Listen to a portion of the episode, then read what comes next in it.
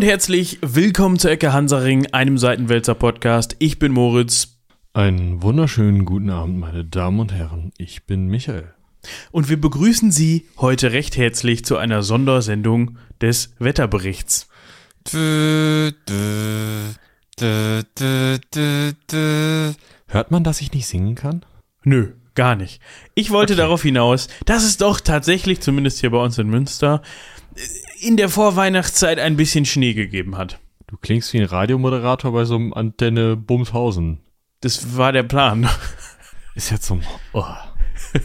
Man muss, so, man muss so einen leichten Grundenthusiasmus in seine Stimme mit reinpacken, weißt du so? Ja, das ist auch gar keine nervige Art, irgendwie von etwas zu berichten. Ja, aber ich dachte, wenn es um Schnee geht. Ja, ist auch wieder richtig. Nee, was ist nett, ne? Also, das Problem ist ja, ich pendle ja häufiger glücklicherweise heute Morgen, danke an die Kollegin, mit dem Auto äh, heute Nachmittag, aber mit dem Zug zurück. Und ähm, jetzt weiß ich nicht, was die Bahn eher aus dem Gleis werfen wird. Ob es dann doch die Streiks werden ab morgen Abend ähm, und ich muss nochmal rausfinden, ab wie viel Uhr. Oder ob's äh, die, die Wettersituation wird, ne? Ja, deswegen bin ich immer nicht so total enthusiastisch, wenn es um Schnee geht. Ja, gut, also das ist natürlich ein Punkt. Und alle Leute, die da in mhm. irgendeiner Form von betroffen sind, heißt es, die dann morgens früh um fünf oder vier raus müssen, um irgendwie die Straßen zu räumen, zu streuen, wie auch immer, die finden das wahrscheinlich auch gar nicht geil. Vielleicht mal für einen Morgen, weil es dann mal wieder spannend ist, einmal im Jahr und dann am zweiten Morgen denkt man sich, fuck you, Schnee. Also, ich weiß halt nicht, was geiler ist, ne? Mit so einem Schneeräumen-Moped über irgendwelche Radwege in Münster zu juckeln oder im späten November, frühen Dezember mit einer Hacke irgendwo in einem Beet zu stehen und nochmal so ein bisschen, bisschen für Ordnung zu sorgen zwischen den Begonien. Du, musst du die Leute fragen. Nee, weiß ich auch nicht. Also, weiß ich jetzt auch nicht. Also. Ich kann nur berichten, dass ich am Samstag im Schnee auf dem Weihnachtsmarkt war. Das war nice. schön. Ja, das ja, war, hatte ich, glaube ich, seit zehn Jahren nicht mehr. Dementsprechend mhm. habe ich mich darüber mhm. gefreut. Und ich mag ja auch diese Videos, ich weiß nicht, ob du da schon mal was von gesehen hast.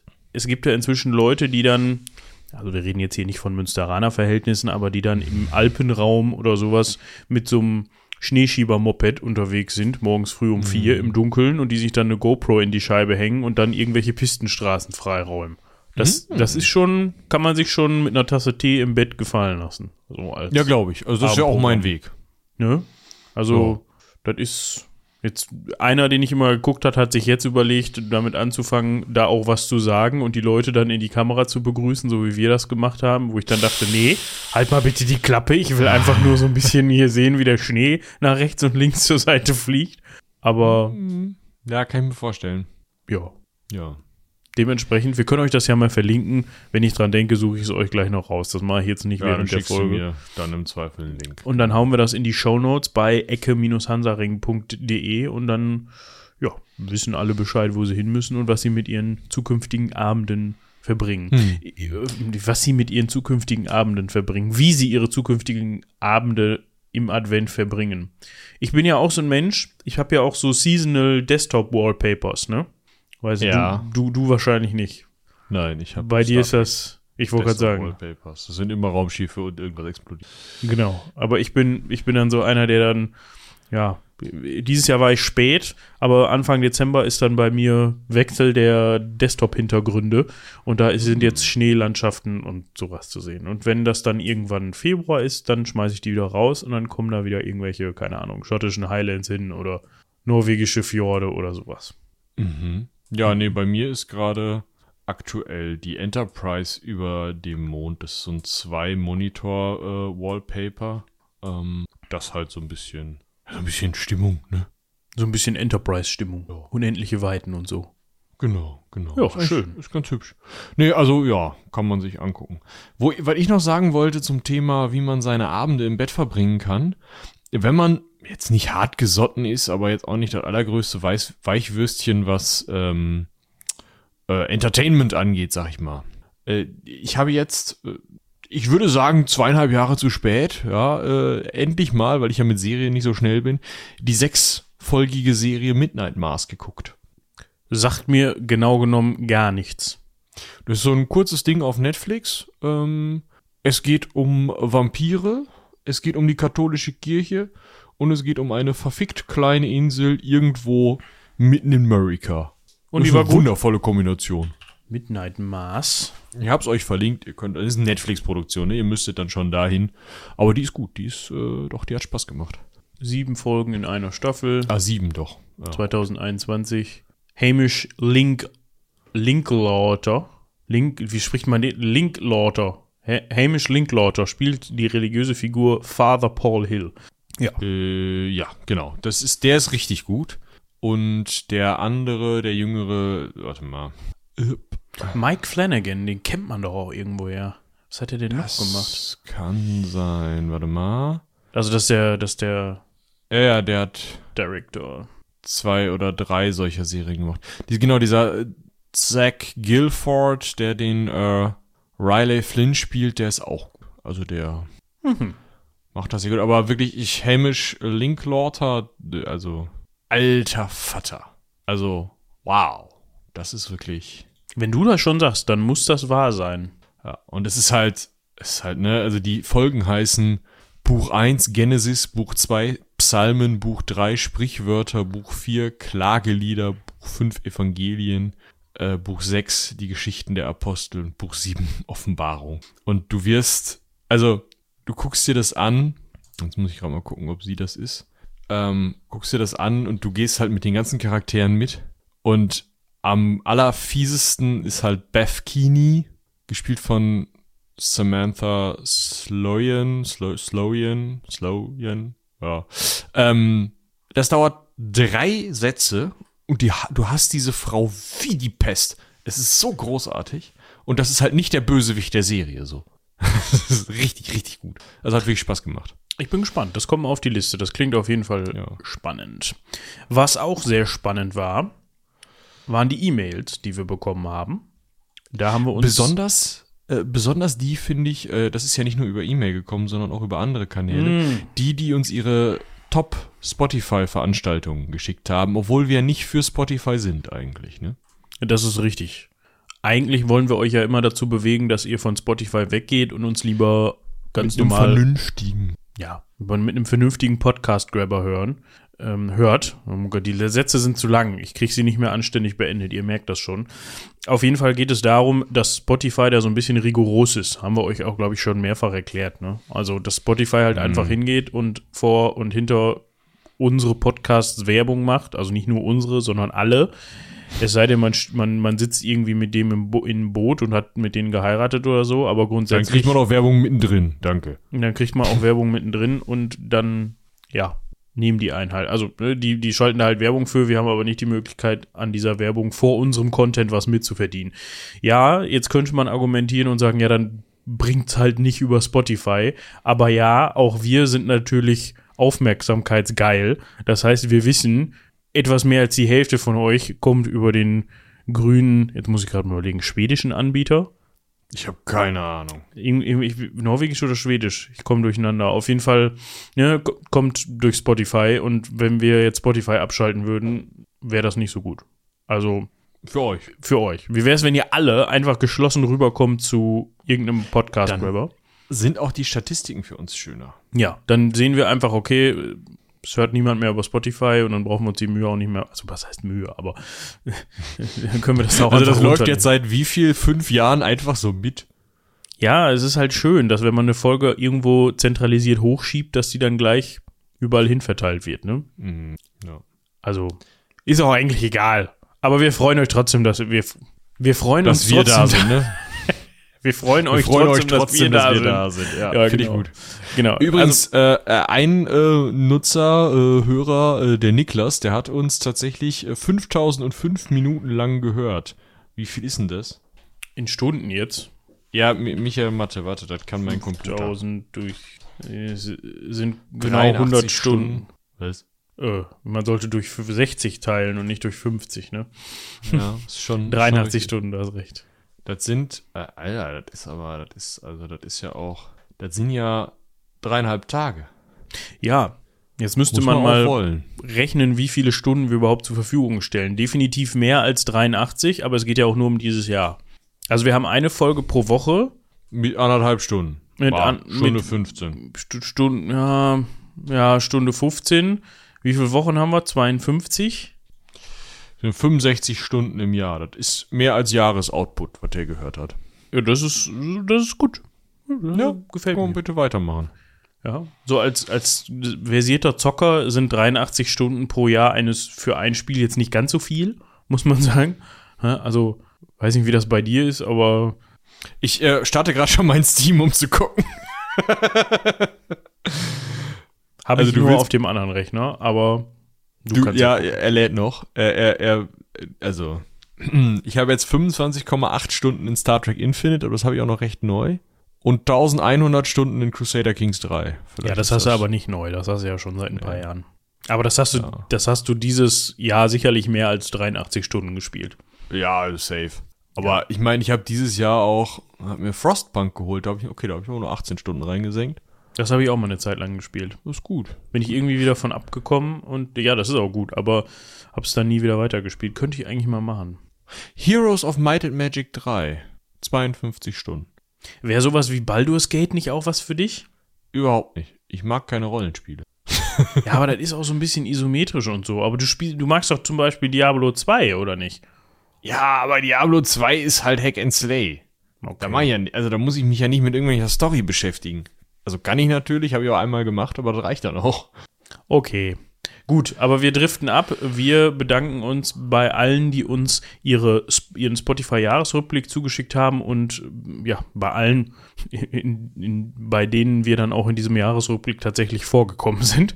Und zwar an äh, gehobener Stelle. Das freut uns sehr. Vielen Dank. Wir hoffen natürlich, dass wir euch auch nächstes Jahr noch weiterhin mit unseren Folgen gewinnen können, sodass wir dann nächstes Jahr um diese Zeit wieder genau dasselbe sagen können Genau. dass wir wieder in euren Charts drin sind. Das würde uns natürlich sehr freuen, aber das liegt natürlich auch an uns. Wir müssen dann auch abliefern, ne? Hm. Genau. Ja, abliefern könnten wir zum Beispiel aus der Liste von Harald. Ich werde die jetzt nicht erschöpfend vorlesen, aber besonders die Themen Zweikreis, Scheibenbremse und Unterdruck Bremskraftverstärker und Be ähm, Hüft was? Hüftendprothese. Michael und Lesen, ja. Äh, sind die Also, beiden, die mich auch am meisten Ich interessieren. lese da. Hüftendo-Prothese. Ja, hast auch wieder recht.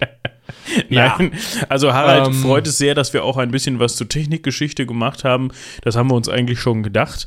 Äh, wir wissen ja, dass das dein bevorzugtes Thema ist oder dass du da versiert bist. Dementsprechend äh, vielen Dank für deine Liste mit den ganzen Themen. Die werden wir auf jeden Fall durchgehen und dann bei Zeiten gucken, was wir davon einarbeiten.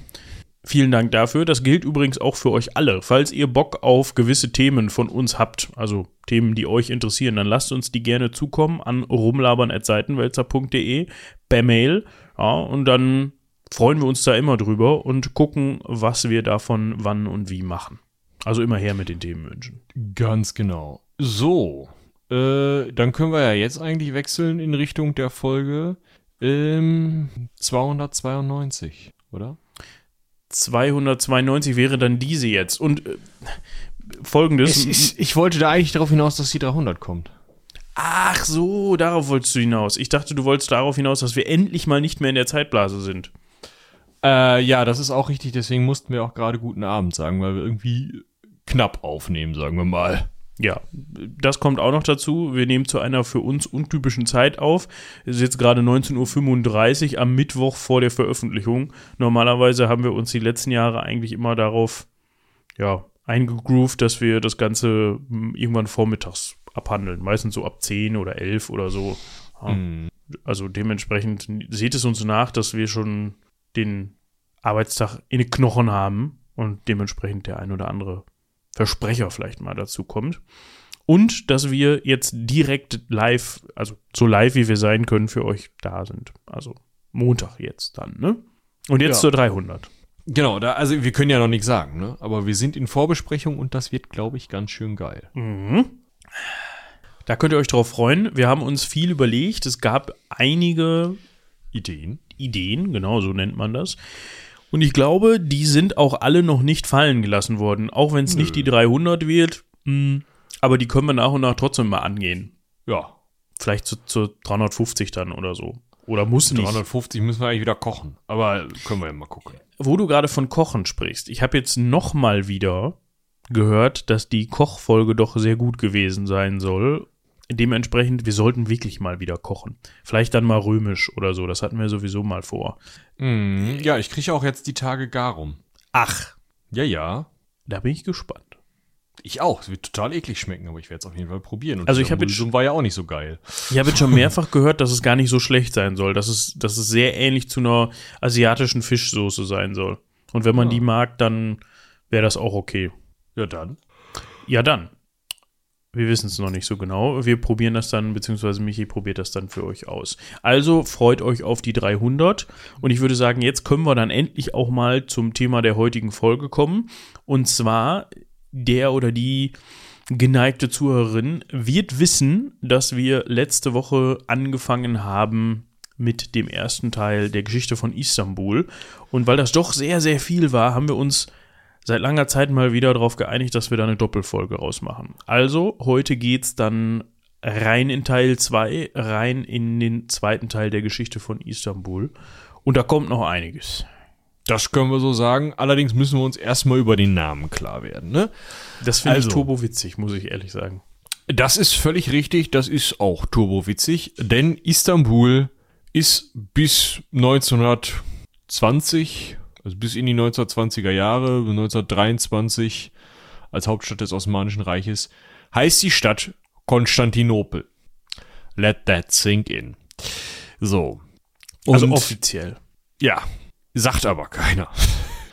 Weil ähm, es gibt Schilder. Also als die Osmanen nach Istanbul kamen und scheinbar auch für viele andere, haben diese Schilder in Richtung der Stadt gesehen, auf denen, wenn man das in Umschrift liest, Istin Bolli oder Bollin stand. Was heißt in die Stadt. Ist halt griechisch. Jetzt hat man das gelesen.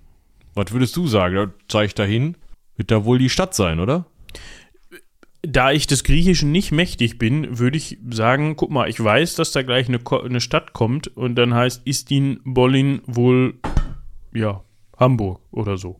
Ja, also heißt die Stadt Istin Bollin. Istin Bollin, ja. Das ist genauso, habe ich mir eben sagen lassen, hm, wie mit dem ähm, mexikanischen ähm, Bundesstaat Yucatan oder dem, dem, ja, der Region Yucatan. Yucatan heißt auf Maya, ich verstehe dich nicht. Könnt ihr euch, könnt ihr euch vorstellen, wie das dazu gekommen ist, ne? Aber wo geht's denn hin? Was? Wie heißt das denn hier? Äh, Yucatan. Also, ich verstehe dich nicht. Und dann hat äh, ja. der Spanier oder wer auch immer da gerade vom Boot gestiegen ist, gesagt, ach, Yucatan. Ja, klingt gut. Alles klar. So, jetzt komm noch mal ran auf den Meter. genau. Also, also ich könnte mir vorstellen, solche Namen, also solche Irrtümer aufgrund von ich verstehe dich nicht, gab es relativ häufig in der Geschichte auf der ganzen Welt. Das wäre ja eigentlich ein Aufruf an die Hörerschaft. Ne? Also wenn ihr, liebe Zuhörerinnen und Zuhörer, einen weiteren Ort kennt, der Yucatan oder Istanbul oder etwas ähnliches heißt, also irgendwie wegen eines Irrtums so heißt, dann schreibt uns doch eine Mail an rumlabern.seitenwälzer.de. Ähm, übrigens hat sich daraus ja tatsächlich, also aus diesem Istanbul ja tatsächlich, oder es hat lange gedauert, bis dann auch noch sozusagen der zweite Übersetzungsprozess wirklich geglückt ist, weil bis wir hier äh, im deutschen Sprachraum Istanbul gesagt haben, hat auch ganz schön lange gedauert, weil wir die Leute, ich weiß nicht, ob wir sie nie verstanden haben oder ob da einfach auch mal wieder nicht zugehört wurde. Äh, wie ihr zum Beispiel bei Karl May lesen könnt, haben wir früher Stambul gesagt. Ja, ich meine, man sagt ja auch heutzutage, ganz viele betonen das, also im deutschen Sprachraum, betonen das N ja auch noch wie ein M und sagen Istanbul. So. Es ist aber ein ja. N und kein M. So. Ja. Und deswegen ist äh, Stambul ist wahrscheinlich auch. Ja, das klingt so ein bisschen Ruhrpott-mäßig, ne? Ah, ja. Gehst du nach Stambul, ne? Ja, aber ich sag mal schon, Johannes Schildberger hat am Anfang des 15. Jahrhunderts ähm, Stambol gesagt. Ne? Also Konstantinopel heißen die Christen Istimboli und die Türken heißen Stambol, um das hier mal zu zitieren. Ja, also ja, weiß ich auch nicht. Heißens, was so viel nennen. Nennen. Wie so viel bedeutet wie nennen.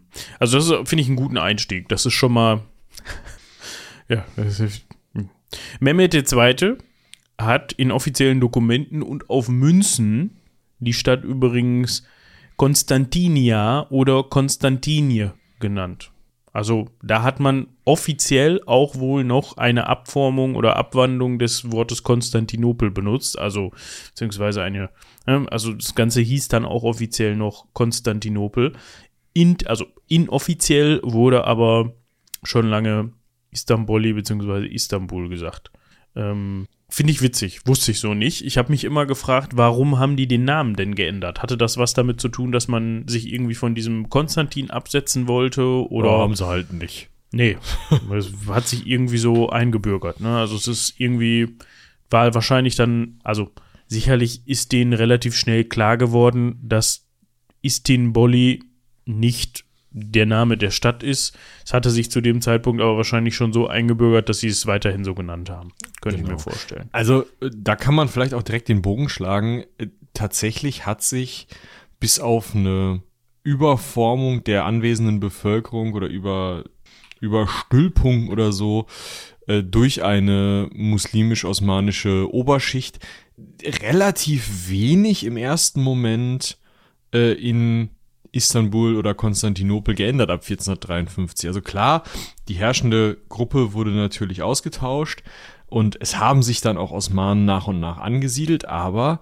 die ursprünglich dort lebenden Griechen haben weiterhin auch sehr lange noch eine sehr wichtige Rolle gespielt und auch sehr lange noch in verschiedenen ähm, Zusammenhängen, in verschiedenen Stadtvierteln und ähnlichem, also auch kleineren, äh, ja, Hausansammlungen dort gelebt und auch wichtige Funktionen ausgeübt.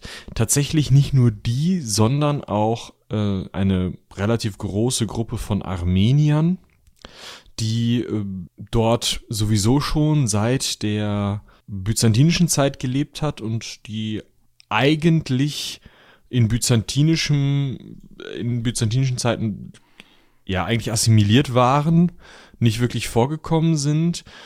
Es gab dann mal auch schon mal armenische, byzantinische Kaiser und ähnliches. Mm, und auch in anderen hohen Beamtenfunktionen gab es viele Armenier. Das teilt sich dann während der osmanischen Herrschaft ein bisschen. Dann kommen auch noch mh, mm, ja, äh, Sinti- und Roma-Gruppen dazu. Wir haben ähm, Lateiner, also Menschen aus dem ja, westlichen Europa, muss man dazu wahrscheinlich sagen, weil das nicht ganz genau unterschieden wurde.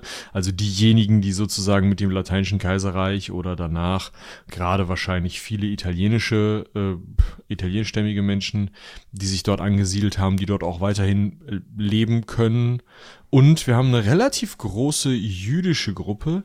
Mh, hm, das Ganze wird immer in Haushalten gezählt. Ja, also Istanbul und Galata, also gegenüber, äh, ist doch gegenüber, ne? Müsste gegenüber sein. Ist gegenüber von, dem, von der alten Stadt, ja. Heutzutage genau. ist das natürlich ziemlich zentral, Istanbul.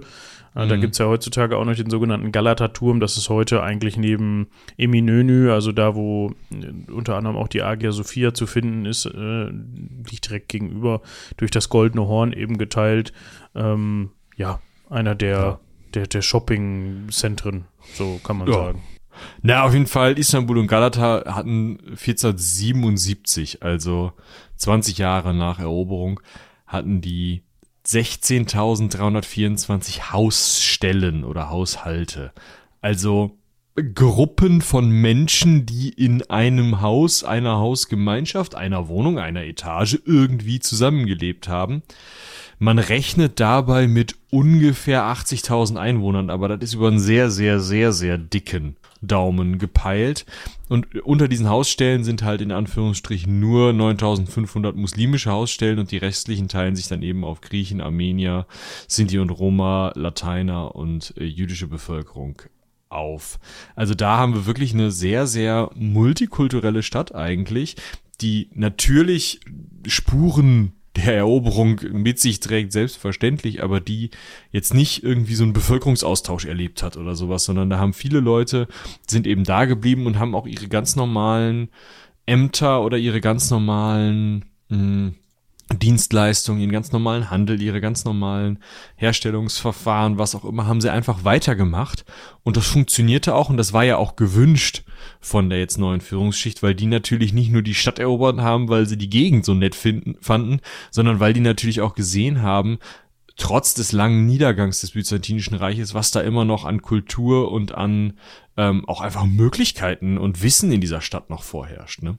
Ja, was vielleicht ganz interessant ist an der Stelle, dass zum Beispiel einige tausend jüdische Flüchtlinge aus Spanien gekommen sind. Ende des 15. Jahrhunderts, 1492, mm. Wurden die Juden ja aus Spanien vertrieben und da hat man von Seiten der äh, Osmanen gesagt, okay, da holen wir die gerne nach Istanbul und so hat sich dann auch die Einwohnerzahl am Ende des 15. Jahrhunderts auf mehr als 100.000 Einwohner erhöht. Mhm. Ja. Das ist sowieso im Allgemeinen in den ersten, ich würde mal sagen, grob 200 Jahren der Geschichte Istanbuls als, Konstantinopels als osmanische Stadt, äh, ja eigentlich immer wieder der Fall, dass da Menschen sich ansiedeln und ansiedeln dürfen, die oder teilweise sogar aktiv geholt werden, die man jetzt nicht als irgendwie Kernbevölkerungsgruppe der Osmanen sehen würde, was halt häufig unter dem Gedanken passiert, dass man dann sich eben Wissen im Endeffekt äh, in die Stadt holt. Da ist immer wieder auch ein Hauptaugenmerk darauf gerichtet worden, dass man eben neben Prunk und Pomp und sowas eben auch Wissenschaft tatsächlich fördert, Wissenschaft und Kultur. Einfach weil man sich da natürlich auch irgendwie im, im alten Zentrum der antiken Welt gesehen hat und das natürlich auch weitertragen wollte. Also da ist wirklich viel, mm, viel investiert worden auch einfach, dass man vielleicht gerade, wenn man eher so, wenn man ans Osmanische Reich denkt, eher so Ersten Weltkrieg, kranker Mann am Bosporus, irgendwie nicht funktionierende Staatsgebilde im Kopf hat, verkennt man eben, wie viel Wachstum und wie viel Prosperität da eben in den ersten zwei, drei Jahrhunderten unterwegs waren. Definitiv. Also das konnte eigentlich nur wachsen. Ja.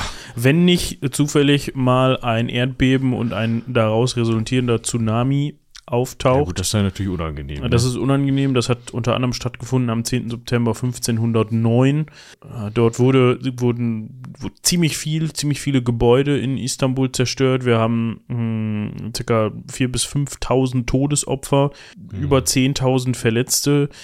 Ja, ganz viele Mauern, der Galata-Turm selber wurde beschädigt. Es gab viele Überschwemmungen und so weiter und so fort. Also das war wirklich ein Erdbeben. Übrigens ungefähr auf Stärke 8 geschätzt mehr als sechs Meter hohe Wellen. Also das war wirklich eine Naturkatastrophe, die die Stadt dann doch ein, einiges abverlangt hat. Ich meine, wenn dann mhm. zu dem Zeitpunkt über 100.000 Menschen da leben und mal eben so 10 Prozent der Stadtbevölkerung ausrad... Nee, ähm, Entschuldigung, jetzt habe ich mich vertan mit den Verletzten. Aber 5 Prozent der Stadtbevölkerung mal eben so ausradiert werden und mhm. Teile zerstört werden, dann ist das nicht schön auf jeden Fall. Ja. Aber nichtsdestotrotz hat man unter anderem auch unter ähm, Süleyman dem Ersten oder auch Süleyman dem Gesetzgeber, er war ähm, Sultan, der zehnte Sultan insgesamt des Osmanischen Reiches, also ne, kann man sich denken, was ich damit meine, ähm, von 1520 bis 1566 gilt auch so ein bisschen als Hochzeit, als Gipfel der Macht des Osmanischen Reiches und da wurde doch einiges gebaut. Also das, hat, das heißt, man hat Paläste gebaut, man hat Moscheen gebaut, man hat große Architekten und Baumeister beschäftigt und hm, man musste halt eben aber auch ein Problem lösen, was wir ja auch schon aus der byzantinischen Zeit kennen. Umso mehr Menschen ich in dieser Stadt untergebracht habe, umso mehr Menschen muss ich auch irgendwie versorgen.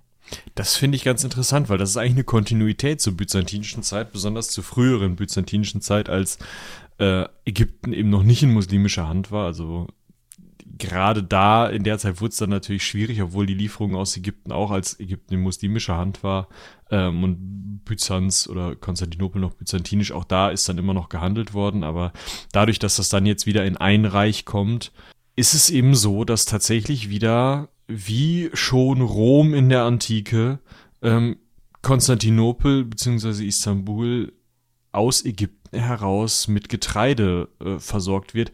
Und das ändert sich halt auch erst im 18., 19. Jahrhundert, als dann äh, gewisse Höfe, also eine gewisse Art von Höfen aufgebaut wird, die im anatolischen und griechischen Hinterland in der Lage sind, äh, Konstantinopel zu versorgen.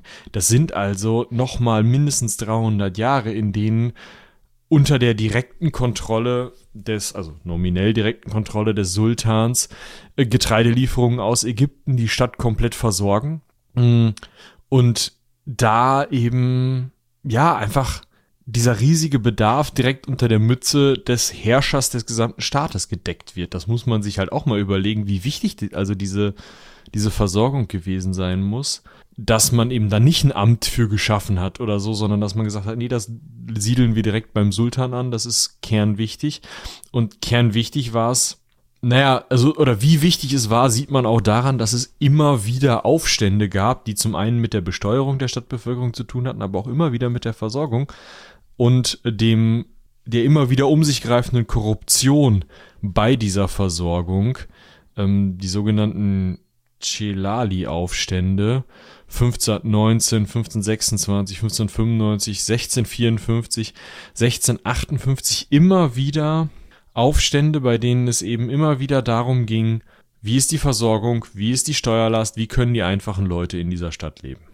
Ja, dazu kann man noch bemerken, dass quasi das gesamte Umland Konstantinopels oder Istanbuls sich wirtschaftlich auf die Produktion für aller Art, Arten von Güter für die Stadt selbst konzentriert hat.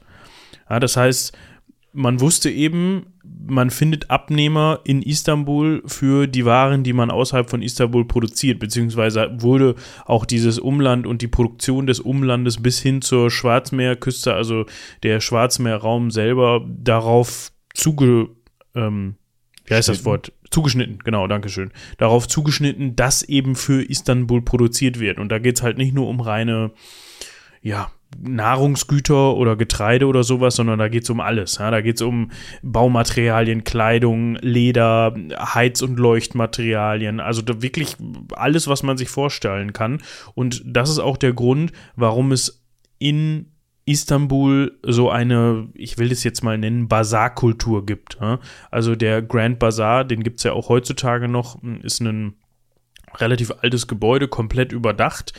Und auch da wurde unter anderem zu der Zeit schon Handel getrieben mit allen möglichen Gütern in die Stadt rein, aber auch eben aus der Stadt raus, weiter nach Europa oder weiter in den Osten und so weiter und so fort, was eben auch gefördert wurde durch die doch zahlreich ansässige ausländische oder nicht türkische ähm, oder osmanische Bevölkerung. Ja? Also mhm. viele, viele ähm, Leute aus, aus Europa waren halt eben auch genau dafür da, um Handel zu treiben. Hm. Genau. Ja, diese Basare sind tatsächlich schon aus byzantinischer Zeit belegt, aber natürlich nochmal ganz anders auf Touren gekommen, wenn dann jetzt auf einmal wieder so ein Riesenreich da dran hängt, wo man eben wirklich aus jeder Ecke und von jedem Ende irgendwie was holen kann und natürlich auch nochmal andere Beziehungen nach außen hat, weil auf einmal auch Schifffahrt wieder im östlichen Mittelmeer vernünftig, also richtig vernünftig no äh, möglich ist und man sich da nicht rumschlagen muss, ob man jetzt eher für die Byzantiner oder eher für die Osmanen ist und hm, kann ich da jetzt rumfahren und so. Oder Venezianer ist, oder wie auch immer. Ja, genau, ne? Also da ist halt wesentlich mehr Ruhe jetzt drin, auch wenn es natürlich, es heißt nicht, dass es nicht zu Kriegen kommt, ne? Also das nur ja. Ja. Heute übrigens, Was? wenn man nach Istanbul möchte, wir haben es leider nicht geschafft auf den Grand Bazaar, soll sehr sehenswert sein, ist aber auch sehr, sehr teuer, weil es halt ein mm. touristisches Ziel ja, gut, nun mal ne? ist. Ne? Da werden halt, das ist so der teuerste Bazaar in Istanbul oder der teuerste Markt. Könnt ihr euch, solltet ihr euch wahrscheinlich mal angucken, aber wenn ihr plant, da irgendwie eine große Shoppingtour zu machen, dann vielleicht eher nicht gut da. Gut sparen, ne? Ja, oder halt gut sparen, das stimmt. Ja. Was tatsächlich ne, wir haben ja jetzt viel über Aufstieg und über Kulturförderung und sowas gesprochen. Das endet gegen Ende des 16. Jahrhunderts schon auf eine Art. Also da ähm, geht Kultur, Bautätigkeit noch weiter, aber wissenschaftliches Interesse geht schon wieder zurück. Also das, was man vielleicht vorher als Blüte und als multikulturelles Zusammenarbeiten und ja eben auch wissenschaftlichen Fortschritt erlebt hat, das wird tatsächlich auch aktiv von Religionsgelehrten dann behindert beziehungsweise auch dagegen vorgegangen. Zum Beispiel das Istanbuler Observatorium wird 1582 zerstört. Also das sind so Dinge, da geht dann einfach oder wird dann die jetzt ja vollständig in der Stadt und als Staatsreligion akzeptierte Religion des Islam. Da ist ja jetzt nicht mehr so, dass da groß irgendwie vielleicht verschiedene Geschmacksrichtungen des Christentums unter einem Kaiser unterwegs sind. Ähm, die hat natürlich jetzt sehr die Oberhand und kann eben dann auch gegen, gegen wissenschaftliche Ideen vorgehen. Auch mit so Universitätsgründungen und sowas dauert das tatsächlich noch, bis da wirklich hm, ja nochmal versucht wird, wieder Modernisierung herzustellen. Und das mag tatsächlich ein erster kleiner Schritt auf dem Weg zum vorhin schon zitierten kranken Mann am Bosporus sein, dieses Stagnieren ab ungefähr 1600. Mhm. Ne? Dazu muss man natürlich sagen, dass es eine, natürlich auch im Islam verschiedenste Strömungen gibt. Ne? Also aber ja, ja, das war jetzt, also da ist es ja so, dass mit der Eroberung Ägyptens durch die Osmanen einfach das Kalifat und ähm, das Sultanat sich übereinander legen und damit halt das Zentrum mh, mm, ist eines Mehrheitsislams äh, sich eben des sunnitischen Mehrheitsislams sich eben in Istanbul befindet und dort einfach Leute dann an die Macht kommen oder sich in diesen Strukturen, ist ja nicht so eine so eine sehr institutionalisierte ähm, Kirche der Islam, also die verschiedenen Richtungen des Islams sind ja längst nicht so institutionalisiert, wie es in den christlichen Kirchen ist. Ne? Also es ist halt nicht so, dass man sich dadurch irgendwie, äh, was weiß ich was, für riesige Verwaltungsapparate hocharbeitet, aber trotzdem kommen hier eben Religionsgelehrte an die Macht, die dann eben ja traditionalistisch unterwegs sind. Teilweise gibt's da auch dann Aufstände, die die Idee haben, sich wieder zurückzubesinnen auf äh, Leben, das Leben zu Zeiten Mohammeds. Das beginnt dann ja auch so ab 1600 ähm, mit einem religiösen Gelehrten, ah, weiß ich nicht, einem Herrn äh, Kachsade Mehmet zum Beispiel, der verschiedene, also gegen alles sich wandte, was er als modern empfand. Und da gibt's dann auch immer wieder Bewegungen, die connecten sich dann mit gerade einfacher Bevölkerung vom Land, die auch dieses ganze neumodische Zeug nicht so geil findet und teilweise mit äh, Armeegruppen gerade um die Janitscharen herum, äh, so dass man da dann auch immer mal wieder Druck von der Straße und Druck von einfachen Leuten spürt und das dann eben auch mit, ja, dem Gegenteil von Modernisierung irgendwie zu entlasten versucht, weil da können wir auch, glaube ich, nochmal, äh, können wir auch, glaube ich, jetzt drauf eingehen, man immer wieder große Probleme mit, mit Finanzierungen hat. Also es ist immer wieder so, dass zwar vorgeschobenerweise oder auch als versuchte Entlastungsmaßnahme eben diese Demodernisierung äh, vor, äh, also benutzt wird vom Staate aus, das eigentliche Problem aber eben nicht darin liegt, sondern das eigentliche Problem in der sogenannten osmanischen Preisrevolution liegt, äh, in der eben das Gewicht von Silbermünzen, also der wirkliche Anteil von Silber von 1,2 Gramm auf 0,33 Gramm runtergeht. Also da wirklich eine massive Abwertung stattfindet zwischen 1580 und 1650. Das sind also eine krasse Inflation, die dann auch noch dadurch bestärkt wird, dass wenn jetzt der Staat mal Steuern einsammelt, er doch bitte immer gerne die größeren und die stärkeren Münzen hat. Die heißen nämlich alle gleich, diese, ob die 1,2 Gramm oder 0,3 Gramm wiegen. Ähm, diese Münzen werden gleich genannt und ihnen wird nominell der gleiche Wert zugebilligt, aber der Staat sammelt natürlich immer gerne die schweren ein, weil die natürlich als Steuer mh, ihm lieber sind und er daraus dann wieder mehrere kleine machen kann, man also die Inflation wieder begünstigen kann. Oder äh, halt auch gerne mal gar keine osmanischen Münzen, sondern europäische Münzen. Ja, gut, klar, ne, wenn du die schon mal kriegen kannst. Ja, also das kommt halt auch noch dazu, dass du dann da mit deinem osmanischen Geld hingehst und den Staat bezahlen möchtest, der aber auf einmal dann gerne in, äh, keine Ahnung, Piaster bezahlt werden möchte. Das ist eine äh, spanische Münze, zum Beispiel. Zum Beispiel, genau. Also das ist, äh, ja, ist halt echt ein Problem einfach für die Bevölkerung dort, die immer mehr unter dieser Steuerlast zu leiden hat. Die einfache Bevölkerung verliert immer mehr an Möglichkeiten, an Geld, an Wohlstand. Und ja, es kommt dann, wie gesagt, immer mal wieder zu dem einen oder anderen Aufstand. Da kommt auch schon mal ein Sultan bei weg. Ne? Das darf man nicht unterschätzen. 17, äh, 1622 und 1648 werden Sultane tatsächlich, die in Istanbul residieren, dort von einem wilden Mob aus äh, einfacher Bevölkerung, einfachen Handwerkern, der Stadtarmut nennen sie es hier und den Janitscharen, also Soldaten, ähm, werden diese Sultane dann mal weggeräumt. Das ändert nicht das politische System, aber das ändert zumindest den Sultan. Und dann hat man wieder so ein bisschen, vielleicht hat man dann wieder einen netten, ne, für eine Zeit, der dann so ein bisschen, bisschen irgendwie entlastet und gleichzeitig vielleicht nochmal ein religiöses Gesetz einbringt, um da nochmal irgendwie ein bisschen, ja, Druck aus dem Kessel zu nehmen. Ich meine, das ist, wie, das ist wie beim Fußball, ne, wenn mal so ein Trainer ja. entlassen wird.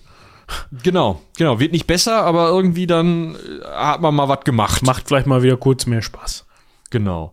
Und tatsächlich ändert sich das durch zwei Dinge. Zum einen ziehen die Sultane einfach aus dieser doch irgendwie gefährlichen Stadt weg nach Edirne und zum anderen übernehmen äh, Visiere immer stärker die Verwaltung des Staates und können dadurch ausgleichender handeln und sind eben also es sind meistens eher ausgebildete Leute unter den Sultanen. Da muss auch mal die ein oder andere Flitzpiepe unterwegs gewesen sein. Und gerade von 1656 bis 1683 ist es so, dass da zumindest der Versuch äh, gemacht wird, unter diesen Visiraten Lösungen zu finden, irgendwie den Staat zusammenzuhalten, gleichzeitig einem Staatsbankrott zu entgehen, was in damaliger Logik wahrscheinlich immer nur durch mehr Steuern ging oder durch anders generierte Einnahmen, äh, gleichzeitig die äh, Armee und Flotte aufrechtzuerhalten. Das wird nochmal interessant 1657 äh, beim Sieg über Venedig an den Dardanellen. Das könnt ihr in unserer Geschichte äh, Venedigs, da könnt ihr in der letzten Folge in die Shownotes gucken. Die verlinke ich euch jetzt nicht nochmal nachhören, wie es da abgegangen ist. Ähm, diese äh, Strukturen muss man ja nach außen aufrechterhalten, um dieses Riesenreich bestehen zu lassen. Gleichzeitig muss man aber eben aufpassen, dass nicht, äh, wenn jetzt schon die Sultane ausgezogen sind, die Visiere noch zerhackt werden, nur weil sie irgendwie Staatspolitik machen und gerade die äh, Istanbuler Bevölkerung auf den Straßen ist.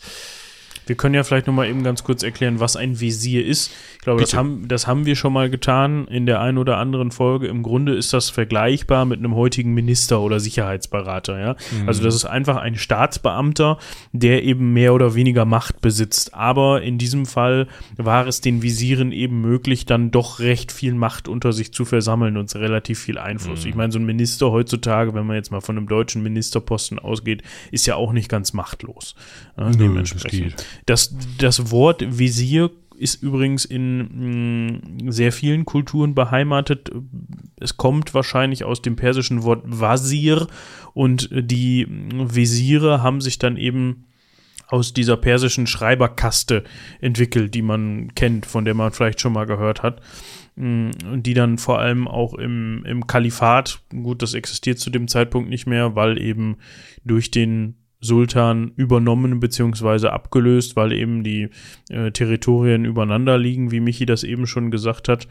Und äh, so hat man dann eben auch im Osmanischen Reich Visiere, die dem Staat unterstehen und die eben mit an der Regierung beteiligt sind. Schreiber ist ein schönes Stichwort.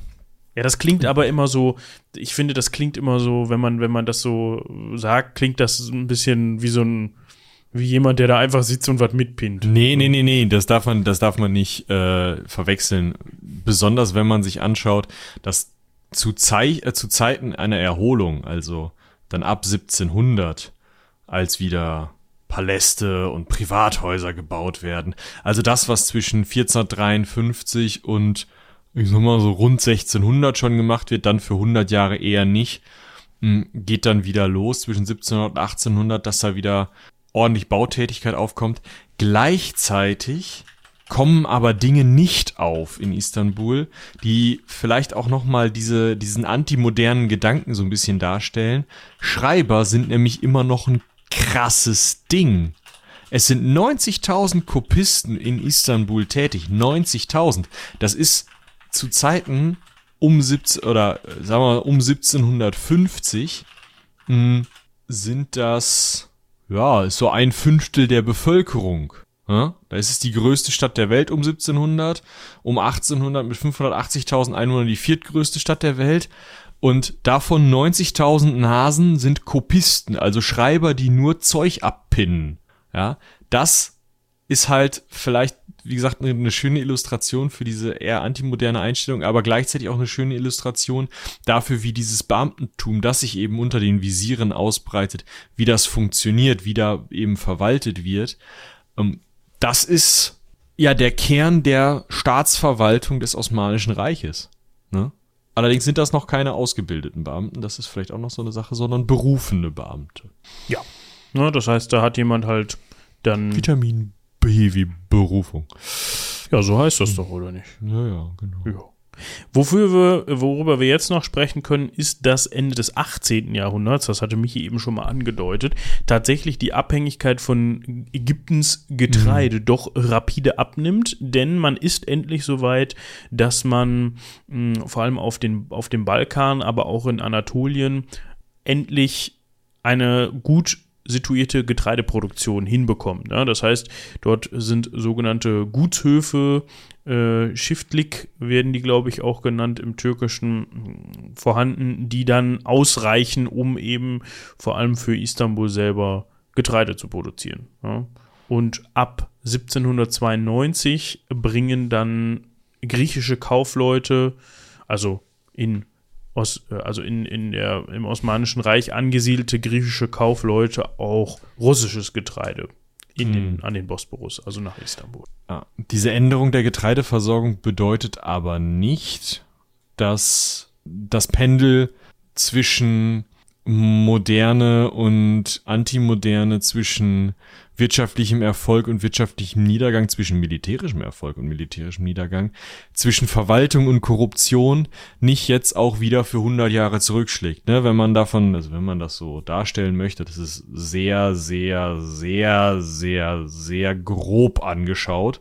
Aber wenn man das so darstellen möchte, hat man von 1450 bis 1600 über den Daumen eine ganz gute Zeit, von 16 bis 1700 eher so eine Zeit, von 17 bis 1800 geht es wieder und ab 1800 ist eher so. Das haben wir jetzt also, das 19. Jahrhundert bricht an, man hat keine Reformbewegungen, die Sultane sitzen in Edirne, die Visiere in Istanbul, ähm, mengen irgendwie so rum unter Steuerpächtern, was sowieso immer ein ganz blödes System ist, wenn ich jetzt an meinen Staat schon mal bezahle, eine gewisse Pacht und dafür dann die Steuern eintreiben darf, dann ist es ja klar, dass ich versuche, möglichst viel Plus damit zu machen, der Staat also nicht die vollen Steuern bekommt, gleichzeitig, ähm, naja, man natürlich bei mir selbstverständlich Möglichkeiten hat, vielleicht an der Steuer vorbeizukommen, vielleicht äh, ganz anders registriert wird, so dass ich nach oben melde, ja, hier wohnen nur arme Leute und dann mit meinen fünf Goldbarren Hausbesitzern immer mal gerne Tee trinken gehe und die schieben mir dann Goldbarren rüber. Das ist für die immer noch billiger, als richtig an den Staat zu löhnen, was sie löhnen müssten. Und für mich ist es natürlich auch besser, weil ich auch nicht so viel nach oben abgeben muss. Ne? Solche Dinge äh, sind einfach ein Problem im osmanischen Staat. Und diese, diese um sich greifende Korruption ist echt nicht cool. Dann kommen militärische Niederlagen dazu. Die europäischen Mächte räumen das Osmanische Reich in Teilen zumindest ziemlich ordentlich zusammen. Dann hat man diese vorhin schon erwähnte starke Religiosität, die gerade sich antimodern einstellt oder die antimodern eingestellt ist, die also immer weiter gegen Modernisierung arbeitet, die Dinge verbietet, die möglicherweise eine, eine ja, Modernisierung des Landes eben hätten erlauben können. Man spricht ab eigentlich am Anfang des 19. Jahrhunderts eben von diesem sprichwörtlichen oder bekannten Krankenmann am Bosporus. Das ist zwar wahrgenommen und versucht worden, mit Reformen anzugehen, ja, mit äh, zivilen Beamten, die tatsächlich ausgebildet werden und befördert werden, wenn sie das können, was sie da beamtieren sollen. Trotzdem ist das, hilft das zum einen der Stadt nicht besonders, weil das erstmal die Gegend, das Land, dieses riesige Reich vernünftig verwaltet. Und ähm, zum anderen ist das eben auch nur ein Phänomen von vielen. Ne? Das, äh, ein guter Beamtenapparat reformiert hier nicht die Armee. Ähm, eine funktionierende Getreideversorgung aus dem Hinterland ist zwar vielleicht schön und gut, äh, trotzdem, also das heißt zwar vielleicht, dass ich weniger Aufstände habe, trotzdem sorgt das nicht dafür, dass meine schon jetzt über Jahrhunderte immer antimoderne eingestellte Bevölkerung jetzt auf einmal sagt, ja, jetzt haben wir was zu essen, jetzt können wir auch wieder irgendwie Computer erfinden. Also da ist einfach viel im Argen, was die Reformen, die gemacht werden, in dem Sinne nicht anpacken können. Und dann kommt noch die Pest. Ich meine, wenn dann richtig, ne? Ja, also ich sag mal, wenn schon, denn schon, ne? Ja. Das ist dann ab 1812 haben wir eine Treff Pestwelle, 150.000 Tote, 80.000 Tote nochmal 1836. Da wäre natürlich jetzt interessant zu wissen, wann, also wie viele Leute 1812 tatsächlich in Istanbul gelebt haben. Also ja, man geht von 580.000 um 1800 aus. Ah, das heißt, okay. du hättest ein Viertel der Bevölkerung, ja. äh, die da gestorben wäre. Das ist schon sportlich, ne? Also, das ist schon unangenehm für so eine Stadtbevölkerung. Aber dauert auch nur, ja, zwölf Jahre, je nachdem, wie man sieht, ne? Also, mhm von zwischen 1824 und 1845 verschwindet die Krankheit dann aus dem Osmanischen Reich. In Anführungsstrichen nur noch Kurdistan und der Irak sind betroffen. Und ja, war Istanbul im 17., also nicht im 17. Jahrhundert, sondern um 1700 noch die größte Stadt der Welt, ist das dann zu dem Zeitpunkt nicht mehr der Fall. Das hat aber nicht unbedingt nur damit zu tun, dass jetzt diese Pestwelle kommt, sondern auch, dass andere Städte tatsächlich relativ groß sind. Michi hat es gerade gesagt, um 1800 580.000 Einwohner, viertgrößte Stadt der Welt nach Peking, London und Kanton. Mm, und Paris ist tatsächlich kleiner zu dem Zeitpunkt. Mhm. 1878 zählt man noch 546.000 Einwohner. Und jetzt kommt der große Sprung, 1885 schon wieder 873.000. Das heißt, von 78, 1878 bis 1885, das sind gerade mal sieben Jahre, ja, haben wir fast, äh, nicht ja, nur fast, mehr. sondern ein Drittel mehr. Das ist schon wirklich hm. Amtlich. Und 1913, also nochmal 30 Jahre später, haben wir eine Millionenstadt dort. Ne? Das ist eine von 13 Städten, die mehr als eine Million Einwohner hat. Äh, da muss man auch wieder dann re relativieren. Die Stadt wächst und die Stadt wächst aus gutem Grund, denn die Lohnverhältnisse sind zwar beschissen, wir haben viel Korruption, aber sie sind immer noch besser als in Leipzig oder in Wien. Wenn man die Handwerkerlöhne, was ich eine sehr, sehr kluge Aktion finde, äh, umrechnet in die Kosten von Weizen. Ne? Klar ist natürlich blöd, wenn du eine Gegend hast, wo nur Kartoffeln wachsen, aber normalerweise ist halt Weizen das, was irgendwie überall so an die einfache Bevölkerung äh, verkauft wird als Grundnahrungsmittel. Und wenn du dann halt weißt, okay, ich habe, kann mir von einem Handwerkerlohn eben so viel Weizen leisten, dann habe ich eine Vergleichsbasis, dass ich mit dem damaligen, den damaligen äh, Münzsystem natürlich überhaupt nicht habe. Ja. Was man generell noch sagen kann, dass auch während dieser ganzen Zeit eigentlich Istanbul als multiethnische Metropole bezeichnet werden kann. Ja, das heißt, die Stadt zieht halt Minderheiten an und wir haben eben schon von den Armeniern gehört. Wir haben im 12. Jahrhundert äh, bis zu 2500 Juden. Wir haben mindestens 7000 Italiener. Das finde ich ganz schön. Das ist so relativ random. So mindestens mhm. 7000 Italiener. Und wie gesagt, Armenier haben wir gerade schon gehört. Und das ist auch weiterhin so. Das ist auch unter, unter den Osmanen so. Und das spiegelt sich auch heute wieder, obwohl dazwischen drin nochmal ein Bruch kommt, zu dem wir gleich dann nochmal kommen. So, jetzt müssen wir uns mal eben hier anschauen, wo man im besten Fall weitermacht. Ich würde vorschlagen, der Erste Weltkrieg steht an. Was man ja. nochmal erwähnen kann, finde ich vielleicht ganz sinnig, dass Istanbul, während man vor Beginn des 19. Jahrhunderts eher so ein bisschen verschlafen hat. Wir haben es ja eben gerade gehört, dass dann da auch manchmal so der Glaube eine Rolle spielte und man eher so was Wissenschaft und Fortschritt angeht, so ein bisschen zurückhaltend war, so will ich es mal nennen. Aber dann ab dem 19. Jahrhundert hat man da wirklich versucht, mit europäischen Entwicklungen gleichzuziehen. So gab es zum Beispiel 1895 eine, die erste filmische Darstellung in Paris. Ja, ähm, der sogenannten Lumière-Filme. Und die sind ein Jahr später, also nur ein Jahr später, auch schon in Istanbul gezeigt worden. Ne? Also das ist äh, ein Punkt, den Läuft. man zum Beispiel erwähnen kann. Ne? Es gab eine Straßenbahn und das, das fand ich das fand ich ziemlich witzig. Es sind zwei Bahnhöfe entstanden in der Stadt. Ja, das, das also ist cool. Das nicht, dass da Bahnhöfe entstanden sind. Das fand ich jetzt nicht witzig, sondern man hat sie 1887 und 1909 fertiggestellt. Ja, der eine war auf der westlichen Seite, der hat dementsprechend die Reisenden aus Europa empfangen. Der war natürlich mhm. schön orientalisch anmutend, exotisch orientalisch. Das heißt, wenn dann die ganzen Deppen aus Europa kommen, dass die dann auch genau das sehen, was sie erwarten.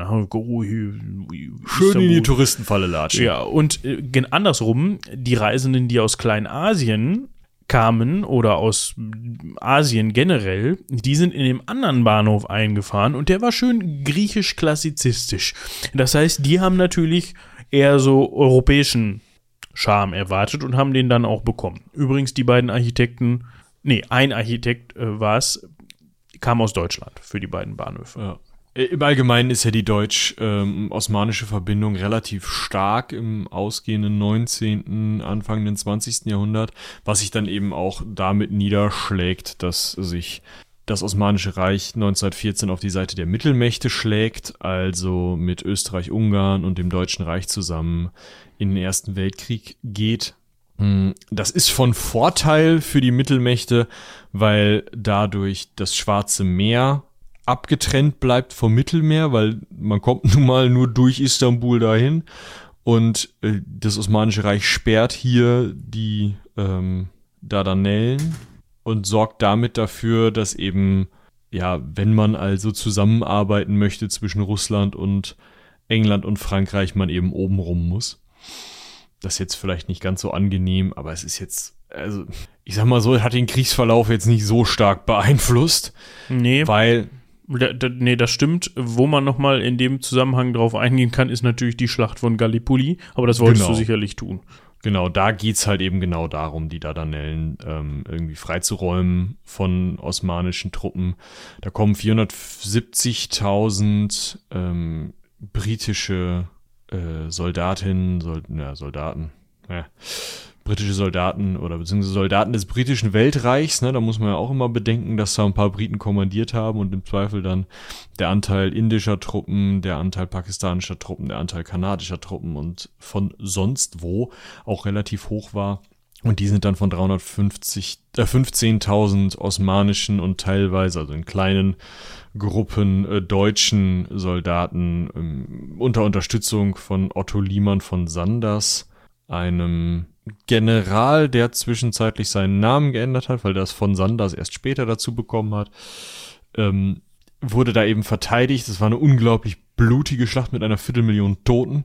Und das hat aber nichts am generellen Kriegsausgang geändert.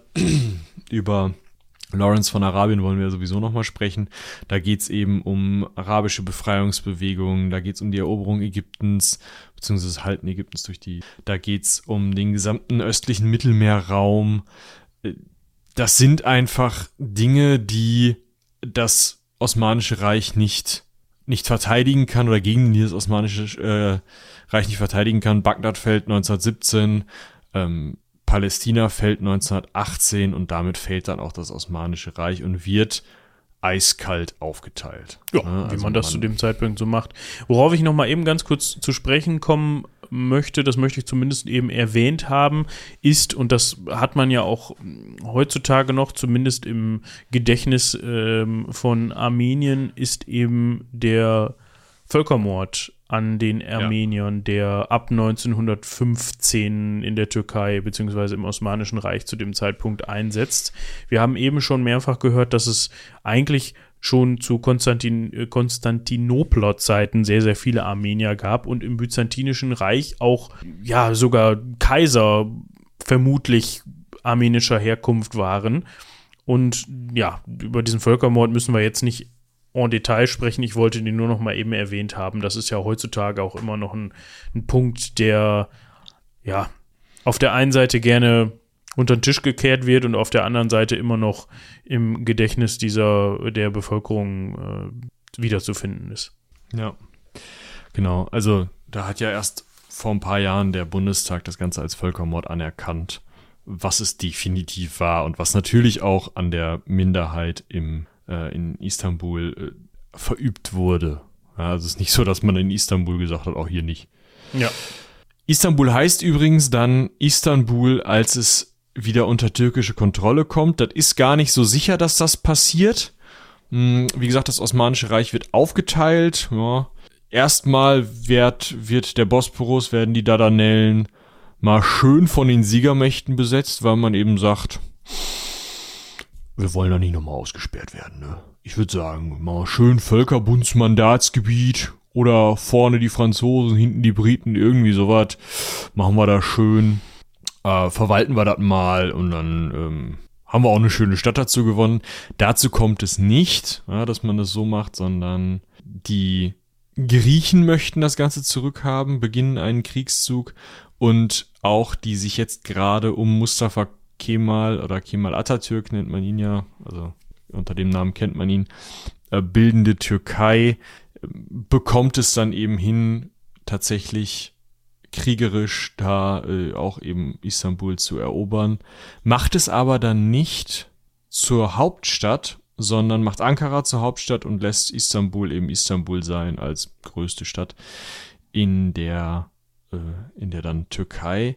Was noch wichtig ist, hier endet auch die griechische Vergangenheit nicht nur Istanbuls, sondern auch Kleinasiens, denn mit dem Vertrag von Lausanne äh, werden aus ganz Kleinasien die Griechen äh, vertrieben nach Griechenland und die Türken, die äh, eben auf der anderen Seite der Ägäis lieben, werden in die Türkei äh, vertrieben, sodass man da eben äh, die Bevölkerung austauscht, um irgendwie möglichen ähm, ja, Problemen zu entgehen.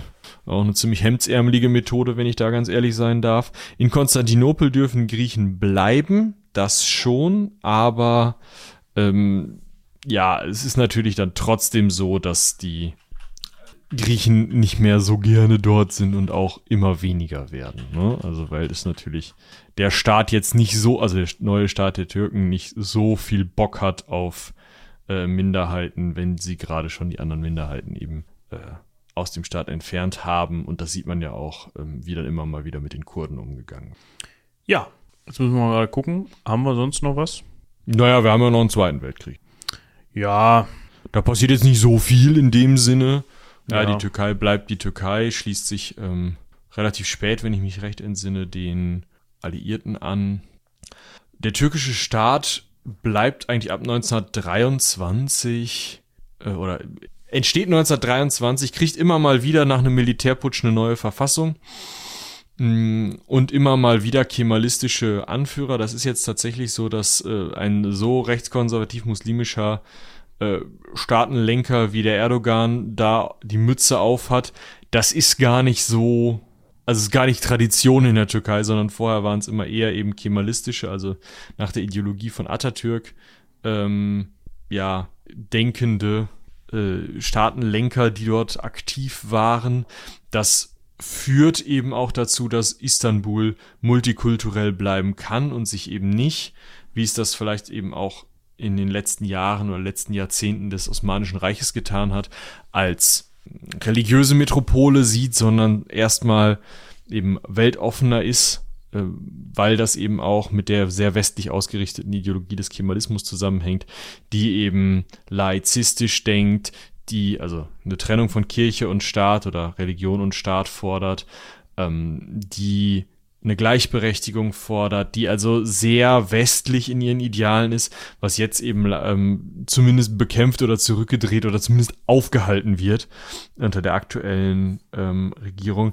Da gibt's auch immer wieder eben Reibereien, die ganz oft durch das Militär entschieden werden. Also immer wenn dem Militär die Regierung zu weit in Richtung Konservatismus abdriftet, räumt es die, die Regierung weg und ersetzt sie wieder durch Kemalisten. Ganz häufig ist das äh, Ismet Inönü, der 1923 bis 24, also noch mit Kemal Atatürk äh, im, im Hintergrund Ministerpräsident ist, 25 bis 37 nochmal, dann 1961 bis 65 nochmal eingesetzt wird, weil das Militär denkt, ach, mh, hm, mh. Hm. Der hat's doch schon mal getan. der konnt's wohl. Dann gibt's 1971 nochmal ohne Putsch einen Eingriff in die Politik. 1980 nochmal einen Eingriff in die Politik und äh, bis 1982 ähm, dann eben wieder ähm, ja eine demokratische äh, Regierungsform gefunden wird. Im jeweils, also 1980 war es eben wieder äh, eine Kriegsrechtsverhängung durch das Militär, also ein Putsch, ein Verbot der politischen Parteien, um eben immer wieder auf diese krimalistische Schiene zurückzukommen. Das ist jetzt nicht mehr so, das wurde ja scheinbar versucht. Ja, ein Putsch in Istanbul werden sich vielleicht, äh, in, in, der Türkei, Putschversuch in der Türkei werden sich wahrscheinlich noch einige dran erinnern. Da sind auch in Istanbul einige ähm, Soldaten unterwegs gewesen. Mm, ja, da dreht sich jetzt wieder äh, ja, das Rad so ein bisschen in die andere Richtung, kann man glaube ich sagen. Ja, jüngste, ja, wenn man das ab, ab, da stattfindende jüngste Ereignisse nennen möchte, könnte man noch darauf eingehen, dass man ja natürlich Bautätigkeiten, äh, dass natürlich Bautätigkeiten nach wie vor stattfinden. So ähm, hat man viele Straßen und Autobahnen gebaut. Darunter mhm. sind dann leider eben auch historische Gebäude und Häuser mh, hm, ja, zerstört worden, um eben Platz zu machen für diese Strafen. Was haben wir noch? Die, Todes die Todesstrafe wurde abgeschafft, Folter wurde verboten. Das mhm. ist ja eher so ein ganz türkisch, also komplett türkisches äh, oder für die gesamte Türkei. Ja, ja, ich merke gerade, wir driften immer wieder so ein bisschen mhm. mehr von, von äh, Istanbuler Geschichte auf türkische Geschichte ab, aber das ist auch irgendwie so ein bisschen. Es hängt natürlich zusammen. Ja, klar. Was vielleicht ein, oder was ein Punkt ist, den ich immer wieder spannend finde. Es gibt laut traditionellem Osmanischen, ähm, das wird dann auch gerne mal als ähm, traditionell muslimisches Recht, aber ich habe das Gefühl, dass das in anderen Staaten nicht so gehandhabt wird. Ähm, äh, nach diesem traditionellen Recht äh, gibt es Häuser, wenn sie über Nacht errichtet wurden, die sogenannten Gecekondu. Äh, also wenn ich jetzt in die Stadt komme und mir da eine Hütte hinstelle, irgendwo auf eine grüne Wiese, und diese über Nacht errichtet habe, wird die geduldet. Das heißt, ich habe eine schnelle Ansiedlung von neuen Leuten in slumartigen Strukturen. Und diese Art der immer wieder stattfindenden Ansiedlung und dass das sehr, sehr lange, also bis in die 80er Jahre hinein geduldet wird, ähm, bedeutet, dass man oberirdisch in Teilen nicht so viel machen kann. Also viel Struktur kann man oberirdisch nicht schaffen, weil man dann zu viele Leute umsiedeln müsste. Mal eine große prestigeträchtige Autobahn, ja, geht. Eine vernünftige Gebietsstruktur durch Außenviertel zu legen, schwierig. Deswegen baut man extrem viel unterirdisch und auch unter dem Bosporus durch. Zum Beispiel den von dir in der letzten Folge schon erwähnten Marmaray. Marmara. Nee. Marmaray. Marmaray. Marmaray. Ja, ist genau. richtig. Den, ähm, ja, unterirdischen Schnellzug der eben in Istanbul verkehrt. Und solche, also im Allgemeinen die ganze U-Bahn ist halt so ein Ding, das unter anderem auch durch diese Art der Ansiedlung beziehungsweise durch diese Art der Nutzung der Gegend ähm, ja bestärkt wird, zumindest. Ne? Ja.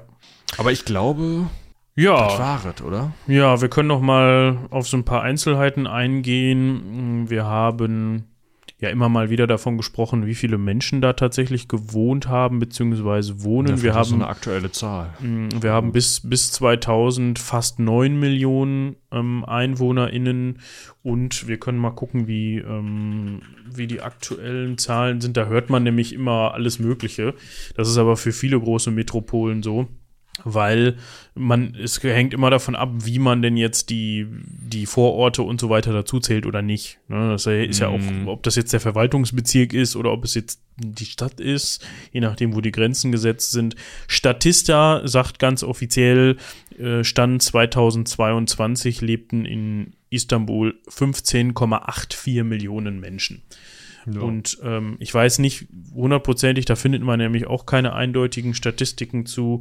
Man könnte mal eben auf Statista dazu gucken, wo ich hier gerade schon mal bin. Größte Städte der Welt, wo Istanbul sich im Ranking aktuell, nee, nicht größte Städte in Frankreich, Niederlande, Russland auch nicht.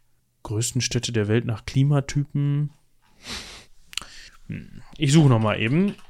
Vielleicht könnte man noch mal auf Anschläge eingehen, die jüngst stattgefunden haben? Ja, ich weiß nicht. Ich habe hier die größten Städte der Welt laut der Wikipedia. Wenn dir das reicht und du es nicht von Statista haben willst, kann ich jetzt oben anfangen.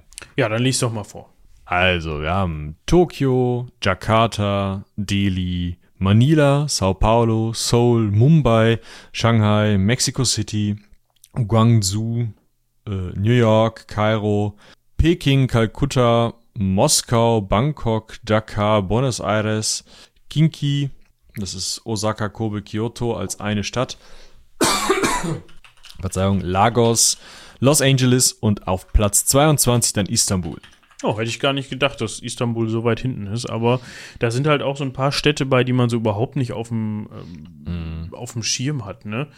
Ähm, Tatsächlich ist äh, die erste deutsche Erwähnung äh, auf Platz 74 das Ruhrgebiet, Essen bis Düsseldorf. Äh, ja. Liste der Millionenstädte, da ist es schon wieder ein bisschen anders. Aber es kommt ja, natürlich auch wieder auf den Städte Stand an, ne? Also es ist halt auch wieder so, ähm, zum Beispiel in, in der Liste der, der Millionenstädte in der Wikipedia wird zum Beispiel Delhi als zweitgrößte geführt und Karachi als drittgrößte in Pakistan. Das sind halt auch alles so Städte, die hast du eigentlich, also klar, das kommt jetzt vom Standpunkt her, aber Karachi, so äh, als eine Stadt mit über 20 Millionen Einwohner, hast du halt so eigentlich als Europäer nicht auf dem Schirm. Das Tatsächlich hatte ich mal eine, ja, so eine Weckeruhr-Dingens, dass äh, die Zeit in verschiedenen Zeitzonen anzeigen konnte und das hat Karachi als eine Zeitzone, also hm. als Beispiel für eine Zeitzone gesehen. Äh, daher kannte ich den Namen, aber tatsächlich sonst nicht. Ja, hier wird Istanbul zum Beispiel auf Platz 9 geführt mit 15,9 Millionen. Also das ist halt. Ja, aber es hängt ja auch davon ab, ob du solche Bereiche wie eben das Ruhrgebiet überhaupt als Stadt zählst. Ja, klar, klar. Ja, ja. Das ist halt, äh, ja, ist halt so der Punkt. Wir könnten noch mal eben kurz, finde ich vielleicht ganz interessant, noch mal eben kurz einen historischen Vergleich machen. Uh. Wir haben nämlich die größten Städte der Welt um, äh, um das Jahr 100. Mm. Dort haben wir Rom ganz vorneweg. Äh, ich finde das immer so ein bisschen schwer. Es ist, äh, du kannst es halt nur schätzen und hier wird gesagt 400.000 bis eine Million. Dann hast du Alexandria in Ägypten mit 500 bis 600.000. Mhm. Dann hast du Antiochia mhm. mit 300 bis 500.000. Liuyang Volks, also mhm. also heute, heutzutage Volksrepublik China, damals östliche Han-Dynastie, auch so um die 400.000. Dann hast du Seleukia mit 300.000, auf 6 Karthago mit 250 bis 300.000, Korinth mit 250.000, Ephesos mit 200.000, ich meine jetzt mal die, die ersten 10 und dann hast du noch Anuradhapura auf Sri Lanka was die Hauptstadt des gleichnamigen Königreiches gewesen mit 130.000. Ja. Mm. Und dann kommen noch sowas wie Athen ist auf 12. Aber da sind halt zum Beispiel so, so südamerikanische Städte und so überhaupt nicht mit drin, weil du es auch einfach überhaupt nicht weißt. Ne? Also ich, ich weiß nicht, wie, wie jetzt, äh, ja, da, ähm, obwohl die Hochkulturen sind sind, äh, kommen später erst in Südamerika. Ne?